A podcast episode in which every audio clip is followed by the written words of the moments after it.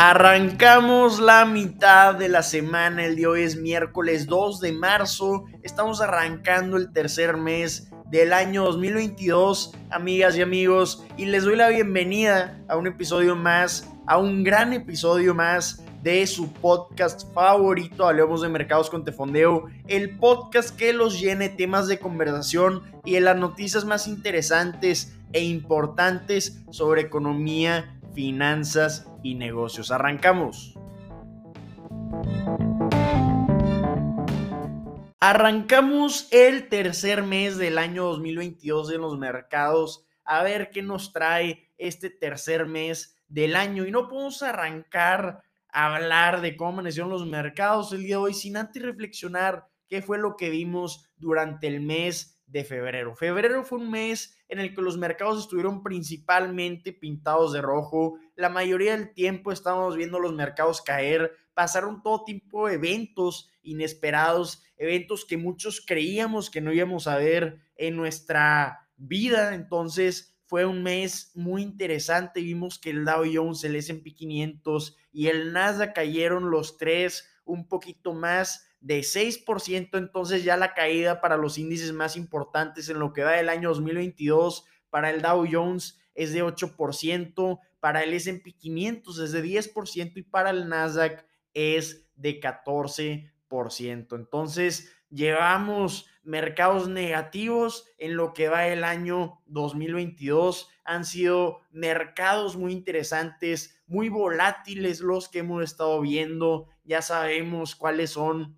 los principales factores que han provocado esta caída en los mercados. Estamos hablando de presiones inflacionarias. No hace falta hablar mucho de eso. Hemos estado dándole seguimiento al constante incremento en los precios de productos y servicios. También tenemos las tensiones geopolíticas. Ese es un tema nuevo para que estamos viendo en febrero entre Rusia y Ucrania. Ya estamos hablando previamente en otros meses sobre esto, pero se concretó la acción de Rusia de invadir a Ucrania en febrero, entonces continúan las tensiones geopolíticas sumándole a las presiones que tenemos actualmente en la economía. También tenemos temas de problemas en la cadena de suministro. Vimos cómo en febrero se incendió el buque portacontenedor de vehículos, el Felicity Ace con bandera panameña, tenía más de 4.000 vehículos, principalmente Volkswagen,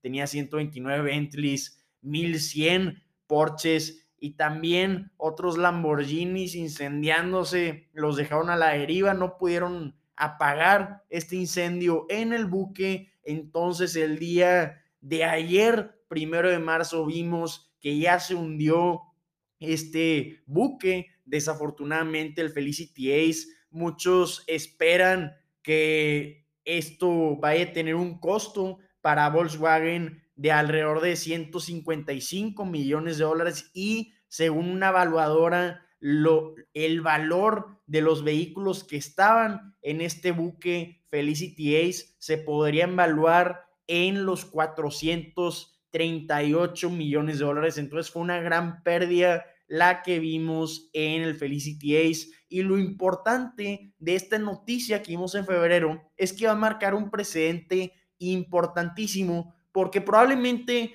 nunca vamos a saber cuál fue el origen del incendio porque ya se hundió este barco, pero los equipos de salvamento y también la Armada Portuguesa están diciendo que la intensidad del fuego en este buque se podría explicar por la gran cantidad de vehículos eléctricos que había a bordo.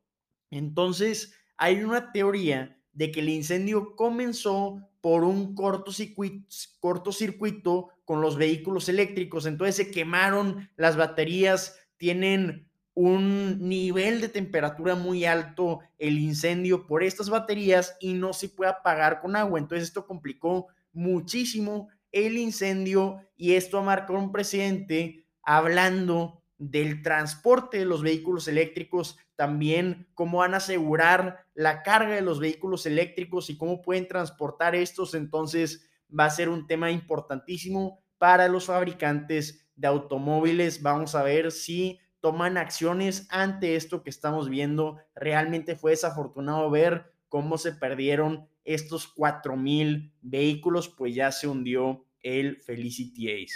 Entonces, estas fueron las noticias más importantes para el mes de febrero. Nos expandimos un poquito, pero es importante saber de estas noticias porque terminaron el movimiento del mercado durante el mes y vamos a estar viendo sus efectos en el futuro durante los próximos meses. Entonces es importante estar dándole seguimiento a estas noticias que marcaron el mes de febrero 2022. Entonces, hablando de febrero, esperemos que todo lo negativo de este mes se quede en ese mes. Vamos a dar un cambio de página y vamos a hablar de cómo están arrancando los mercados el día de hoy, cómo están arrancando el tercer mes del año y tenemos mercados pintados de verde, tenemos al Dow Jones antes de la apertura del mercado subiendo más de 100 puntos o 0.30%, tenemos al S&P 500 y al Nasdaq subiendo cada uno un 0.25%.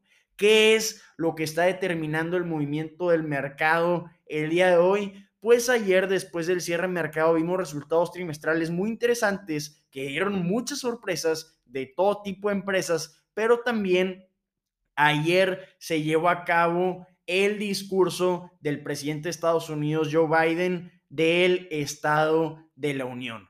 Este discurso ha servido históricamente a los mandatarios para promover los logros del presidente y también para decir cuáles son las prioridades de su gobierno y sus objetivos políticos. Entonces, este discurso es ante ambas cámaras del Congreso estadounidense y lo que vimos ayer fue que dedicó en su discurso 10 minutos a hablar de la situación en Ucrania. Dijo que el presidente Putin está más solo que nunca y que va a sufrir las consecuencias que le van a doler a Rusia por las acciones que han tomado con Ucrania. Entonces va a ser interesante ver cuáles son las acciones después del discurso que vimos ayer ante este tema. Pero hablando de lo demás para Estados Unidos, vimos un cambio de nombre para el paquete económico de Joe Biden. Le cambió el nombre a Build Back Better desde Build a Better America. Este paquete económico ha estado parado en negociaciones en el Congreso. Dice que se necesita este paquete económico para restablecer las cadenas de suministro, para promover la energía renovable y también para reducir el déficit del presupuesto federal estadounidense. Entonces eso fue uno de los temas más importantes para el discurso que vimos ayer. También comentó Joe Biden que la píldora de Pfizer contra el bicho va a estar disponible en las farmacias inmediatamente después de que los individuos den positivo al bicho. Entonces esto fue otra gran noticia de la que habló el presidente Joe Biden en su discurso de la Unión. También comentó que quiere que se reduzca el nivel de home office, quiere que vuelvan a las oficinas los colaboradores de las empresas. Habló también claramente del cambio climático, prometió beneficios fiscales para las energías renovables, para las familias, también promovió la inversión en energías renovables para las empresas entonces fue interesante ver cómo estaba vendiendo el impulso al cambio climático el presidente de Estados Unidos, Joe Biden. También, curiosamente, vimos que tras este discurso comenzaron a incrementar los futuros del petróleo un 5%. Si vemos el comportamiento del West Texas Intermediate, está incrementando un 5% por encima de los 100 dólares a 100 8 dólares. Está en máximos de 7 años. Esto está por la oferta que hay en el mercado en este momento de petróleo. Este problema bien marcado por el conflicto que estamos viendo entre Rusia y Ucrania. Entonces, esto fue lo que podemos resaltar del el discurso de Joe Biden, lo que es importante resaltar también de lo que no vimos en el discurso de Joe Biden es que muchos esperaban verlo hablar de criptomonedas porque muchos dicen que las sanciones o las prohibiciones de bloquear el acceso a servicios bancarios para cierta, ciertos individuos rusos no podría servir de nada si tienen acceso a las criptomonedas. Entonces hay mucha presión sobre este tema de que regulen de alguna forma las criptomonedas para prevenir que no tenga impacto alguno la sanción o el bloqueo de que no puedan acceder a el sistema financiero internacional ciertos individuos rusos, pero de eso no escuchamos hablar en el discurso de Joe Biden. Entonces, ahí lo dejo. Es un tema que era importante, del cual se hable, pero no vimos que se habló de esto. Pero ya hablando de lo demás que está moviendo el mercado, comentamos que vimos resultados trimestrales ayer muy interesantes y el principal resultado trimestral que más me emocionó fueron los de Nordstrom, esta tienda departamental, bueno, esta cadena de tiendas departamentales tiene a su acción antes de la apertura del mercado incrementando más de 35% de una sorpresota y vamos a estar hablando de detalle de sus resultados trimestrales en unos momentos. También otra empresa que presentó resultados fue SoFi, esta empresa de tecnología financiera de finanzas personales publicó resultados mejor de lo esperado y sus acciones están incrementando un 20%. Otras empresas que presentaron sus resultados trimestrales ayer fueron Plug Power, tiene sus acciones incrementando un 1%. También HP presentó resultados y sus acciones están incrementando más de 2% antes de la apertura. AMC también presentó sus resultados y lo interesante que nos llamamos estos resultados es que ayer comentaron que iban a probar por primera vez boletos de precio variable. Es decir, vas a llegar al cine AMC y probablemente vas a ver que el boleto de una película cuesta menos o más que otra, dependiendo de cuántos asistentes haya la película. Van a probar esto por primera vez con la película de The Batman. Entonces va a ser interesantísimo ver cómo funciona esto con los clientes, ver si adoptan bien este cambio o no.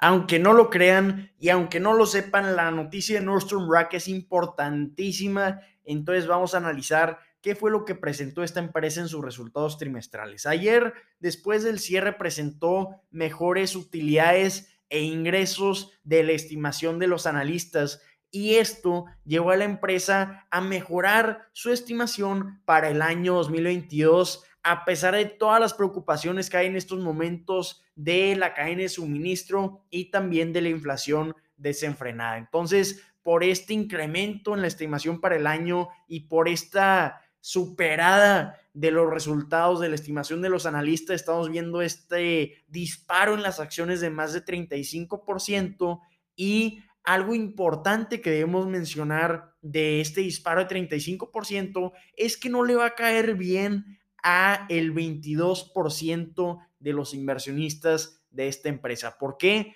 Porque Nordstrom Rack es de las empresas con más inversionistas pesimistas. Es decir, el 22% de las acciones disponibles de Nordstrom están vendidas en corto. Es decir, ese 22% está apostando a que las acciones de Nordstrom van a caer. Están apostando en contra de la empresa, pero con estos resultados y esta estimación que tiene la empresa para el año 2022, probablemente ese 22% esté equivocado. Solo el futuro va a decir quién tiene la razón.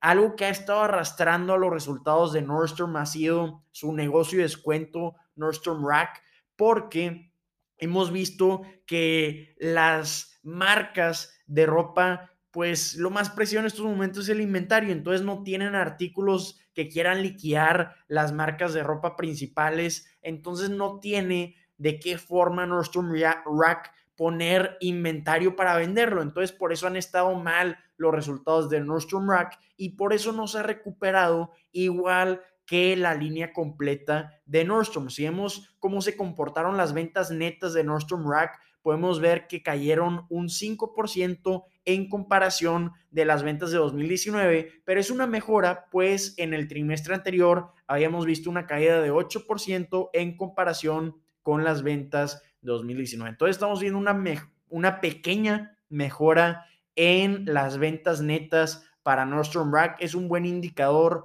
para esta tienda de descuento a pesar de los problemas que ha tenido para conseguir inventario para vender pero si vemos la línea completa de esta empresa, de esta tienda departamental Nordstrom, ya estamos viendo que sus ventas ya están a niveles prácticamente iguales a 2019. Lo que comentó el director ejecutivo de esta empresa es que están enfocados en tres cosas nada más. Mejorar la tienda de descuento de Nordstrom Rack, que es interesante porque hay reportes de que estaban buscando ya acá una decisión para Nordstrom Rack, es decir, separarla de la empresa para que se opere independientemente y no afecte a los resultados actuales, pero con esta mejora puede que ya no continúen con esos planes. Otra cosa en la que están enfocados en Nordstrom es en aumentar la rentabilidad y optimizar la cadena de suministro y el flujo de inventario.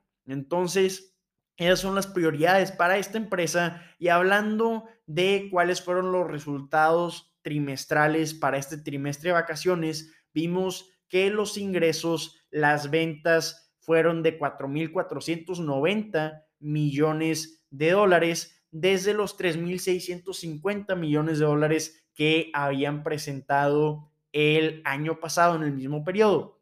Los analistas esperaban 4.350 millones de dólares de ingresos, entonces superaron con buen margen la estimación de los analistas. Y hablando de utilidades, también superaron la estimación de los analistas, pues presentaron utilidades por acción de 1.23 dólares frente a la estimación de 1.02 dólares. Lo que mejor se desempeñó en las tiendas departamentales de Nordstrom fueron las categorías de hogar, de ropa activa, la ropa de diseñador, los artículos de belleza y también la ropa de los niños. Esto porque los clientes estuvieron buscando ropa cómoda y más artículos para arreglar sus hogares, pero tiene una muy buena estimación, Nordstrom, una estimación muy optimista para el año 2022 porque dice que a medida que van a estar regresando a las escuelas, van a estar regresando los clientes a las oficinas, a las reuniones, a las fiestas van a estar cambiando completamente su guardarropa, entonces Nordstrom está bien preparado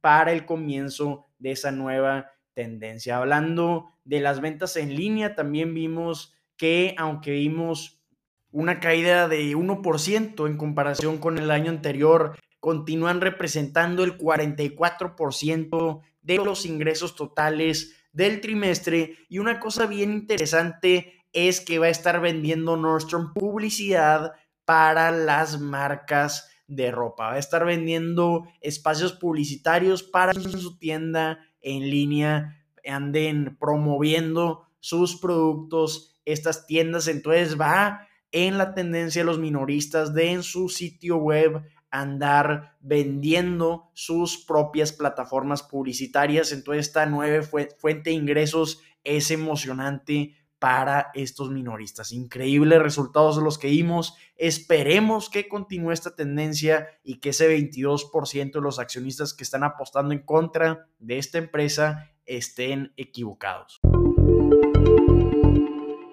Vámonos con noticias de Toyota importantísimas, pues ayer, primero de marzo de 2022, la empresa gigante automotriz no produjo ningún vehículo, ni un solo vehículo produjo en sus 14 fábricas de Japón. Detuvo completamente la producción el primero de marzo en sus 14 fábricas de Japón porque un proveedor sufrió un ciberataque. Entonces fue increíble ver esta decisión de Toyota. Esta es una práctica que tiene Toyota desde el siglo XX en la que cualquier colaborador de las fábricas de Toyota que detecte un problema potencial, generalmente tiene el poder de detener toda la línea de producción. La idea de esto, la meta de esto o el objetivo es que se desperdicia menos tiempo al detener todo el trabajo para solucionar el problema de inmediato. Entonces, esta práctica que desarrollaron desde el siglo XX ya estamos viendo que la están aplicando todavía ayer y esto fue porque uno de los miles de proveedores que tiene Toyota, Koshima Industries sufrió un ciberataque, se dio cuenta el lunes por la, por la noche de que no podía operar como de costumbre, no podía acceder a sus sistemas y los proveedores de Toyota tienen la instrucción de que si viene un problema, se lo tienen que comunicar a esta empresa inmediatamente. Así lo hizo Koshima Industries, Toyota es su principal cliente, entonces claro que lo debía hacer, se lo, se lo debía hacer llegar esta noticia y por eso tomó esta decisión Toyota de suspender la producción por un día. El día de hoy ya está operando, ya están operando las fábricas de Toyota en Japón, pero sigo diciendo, fue increíble ver esta edición de Toyota. ¿Ustedes qué opinan?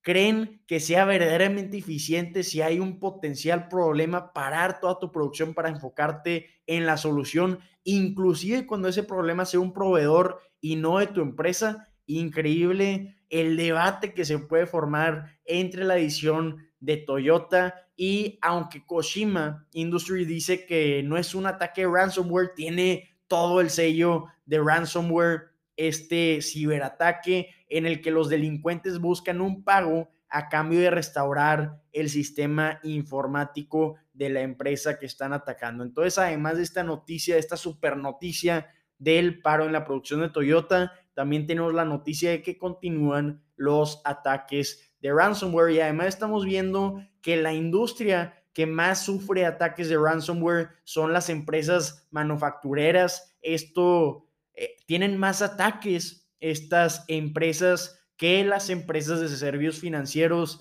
y también las de seguros, esto de acuerdo a estudios de IBM.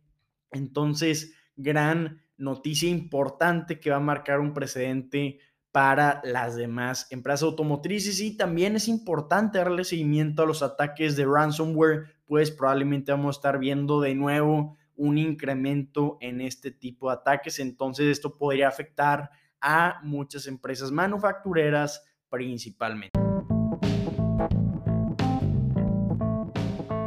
Amigas y amigos, estas son las noticias que tienen que saber el día de hoy. Espero que la información que les compartimos les sea de gran utilidad. Si así lo fue, los invito a ponerle 5 estrellas a este podcast en la plataforma que nos estén escuchando y también un extra. Nos ayudan mucho si comparten este contenido en sus redes sociales. Soy Eduardo y si tienen cualquier duda, comentario o retroalimentación, estamos disponibles en Instagram como arroba tefondeo. Ahí nos pueden hacer llegar su mensajito. ¡Ánimo! Thank you.